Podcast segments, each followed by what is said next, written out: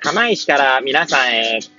この番組は、八王子生まれ、八王子育ち、震災の前の年から釜石で働くポンコツの頭の中をゆるーりと紹介していく、そんな番組です。はい、皆さんいかがお過ごしでしょうか？変な髪型をしたポンコツ薬剤師こと町田和俊でございまーす。というわけでですね、今日も気軽にゆるりとおしゃべりしていきたいと思います。さてさて、今日は何の話をしよっかなーって感じなんですけれども、えー、ちなみに、えー、収録している日はですね、え1月5日、え火曜日ですね、の、え出勤の、え車の中でございます。はい。いつものように AirPods をつけての、えお届けですので、えー、まあ、運転はね、安全運転で言っておりますけれども、えー、雑音とかね、入るかもしれませんが、ご容赦いただければと思います。はい。そうですね。何の話しましょうかね。はい。あ、ちょうどですね、昨日ですね、1月4日にですね、ケアカフェ釜石のですね、運営メンバー3名でですね、私入れて3名でちょっとまあ打ち合わせしてたんですけど、まあ、その時にですね、まあ、オンラインかオフラインか、みたいな話になってですね、まあ、その話でちょっとですね、まあ、感じたこととかをね、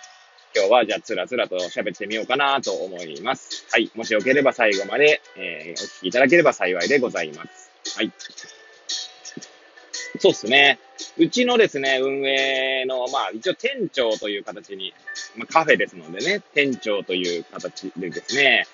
まあ、ケアマネの方がね、店長やってるんですけれども、まあ、そのケアマネの方がですね、ケアカフェをやり、やろうと と言ってですね、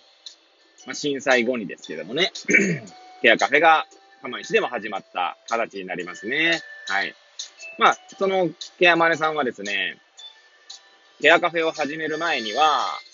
えー、か、かだれっていう、えー、っと、か、語れの他にえー、濁点がついてるんですけども、まあ、この、こっちの方言という、方言っていうか、なんていうんですよね、イントネーションとか、そういう、まあ、方言になるのかな。まあ、要は、あの、お酒を、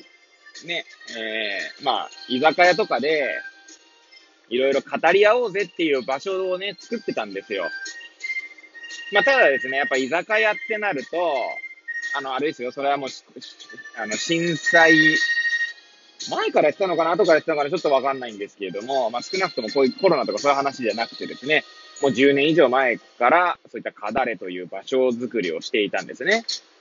で、まあ、居酒屋ですので、大体お酒を飲むね、まあ、飲むことになると思うんですけど、そしてまあ、やっぱり居酒屋の雰囲気が好きじゃない人とか、まあ、お酒を飲めない人とかはね、あまりそういった場所に、まあ、来づらいんじゃないかというところもあってですね、まあ、ケアカフェをまあ、当時すでにですね、ケケアカフェは、まあ、まあ、ケアカフェ自体はですね、ちなみに前も説明したことあるかもしれないですけれども、えー、北海道のですね、旭川の緩和医、緩和ケアに携わる医師ですね、の方ですけれども、安倍先生って方が震災をきっかけにですね、えー、ワールドカフェとか、まあそういった方式を、まあ踏襲というか、まあ真似てというか、まあ、参考に、そうですね、参考にっていう言い方が一番しっくりきましたね。はい。で、ケアカフェっていう場所を作って、まあ、全国に発信してったというか、波及してったっていう、まあ、経緯があります。なんで、まあ、震災後にですね、そのうちのケアマネである、店長であるケアマネが、はい、えー、ケアカフェをやろうという形で始まったんですね。まあ、なんでですね、まあ、そういった、まあ、店長ってこともあってですね、やっぱりそのオンラインの重要性は分かってはいながらも、やっぱりオンラインとオフラインのやっぱ違いとまで言いましょうか。なんて言うんでしょうね。やっぱ寂しさがあるよねってことを昨日言ってたんですね。はい。なんで、オンラインでですね、いろんな人とと繋がったりとか、まあ、あの、そういった時間を共有できるのはいいんだけど、その、終わった時って結構寂しくないっていうか言う、言うんですよ。はい。で、まあ、なんだろうな。今までだったら、例えば飲み屋とかね、行っだとしても、その後こう帰りの道中がありますよね。その時間にこう、気持ちの切り替えを、要は家庭に戻るっていう、ことを考えると、まあ、そこで切り替えができていたらしいんですが、まあ、オンラインだとそうはいきませんので、もう画面が切れたらもう即家庭ですもんね。まあ、確かに言わ、あの、言ってることは分かっ、あの、そうだよなとは思ったんですけど、まあ、個人的に思ったのは、まあ、私そんなになんか、あんまり寂しいって思わなかったなって ま、気がしていますね。まあ今オンラインのね、まあイベントにも携わらせてっていうか、あの、まあゲストというかね、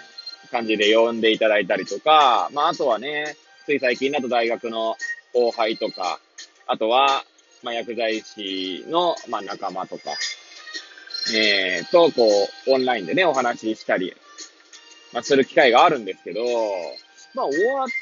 てそんなにこう切り替えに困るというか、あんま寂しさを感じることはないですね。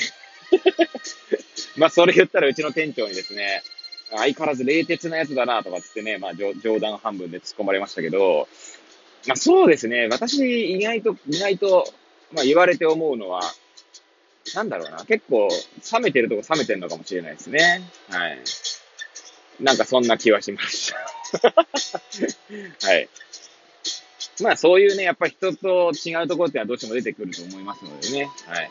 まあ改めてそれを言われて気づいた感じですかね。はい。で、まあ、釜市でですね、まあ、ケアカフェをオンラインでやったりとか、あと事例検討会をオンラインでやったりとかっていうのはね、結構やってるんですけど、まあ、主にね、 Zoom を使ってやってるんですが、まあ、 Zoom でやるってなるとですね、なんていうんですかね、ココーディネーターってわけじゃないですけど、裏方というかですね、えー、なんて言うんだろう。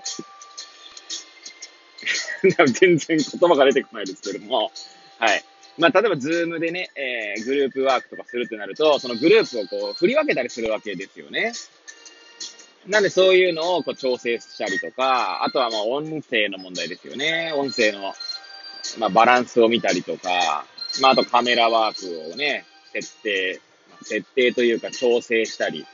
まあ、そういう役目の人がですね、かなりこう重要になるなというのは、まあ、やってて思うところですね。で、うちではですね、えー、会計を担当してらっしゃる、まあ、ケアマネーの女性がいるんですけれども、はい、まあ、その方がですね、あの、行って、まあ、全部、こう、引き受けていただいてるんですけれども、まあ、彼女の存在がなかったらですね、オンラインのイベントは、まあ、成功しないなと思っておりますね。はい。まあね、他の人がもうね、もちろん習熟していけば、それはそれでやれるようになるのかもしれないですけれども、まあそういった、まあ、役割分担みたいなのをね、よりオンラインだと、えー、緻密、緻密につが、こう、細かく設定する必要あるよな、なんてことを思い次第でありますね。はい。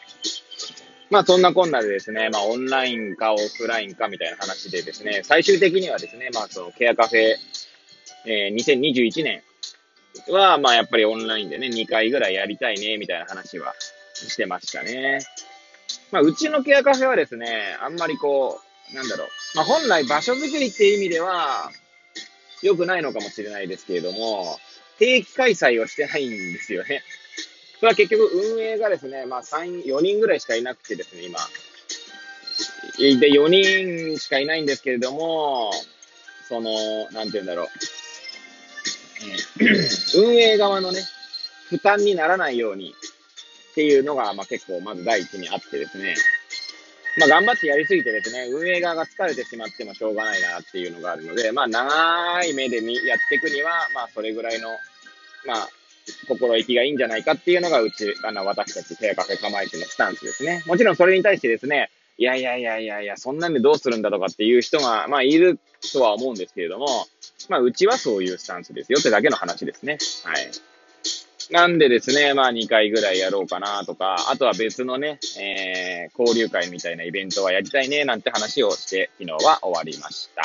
はい。というわけでですね、こんないつもの通り、まあ、ぐだぐだな話でしたけれども、まあ、最後までお聞きいただき、えー、本当いつもありがとうございます。はい。というわけでですね、これを聞いていただいた皆さんが、より良い一日を過ごせますように、とお祈りさせていただいて、今日の放送を終了したいと思います。それではまた明日、皆さんお会いいたしましょう。さようなら。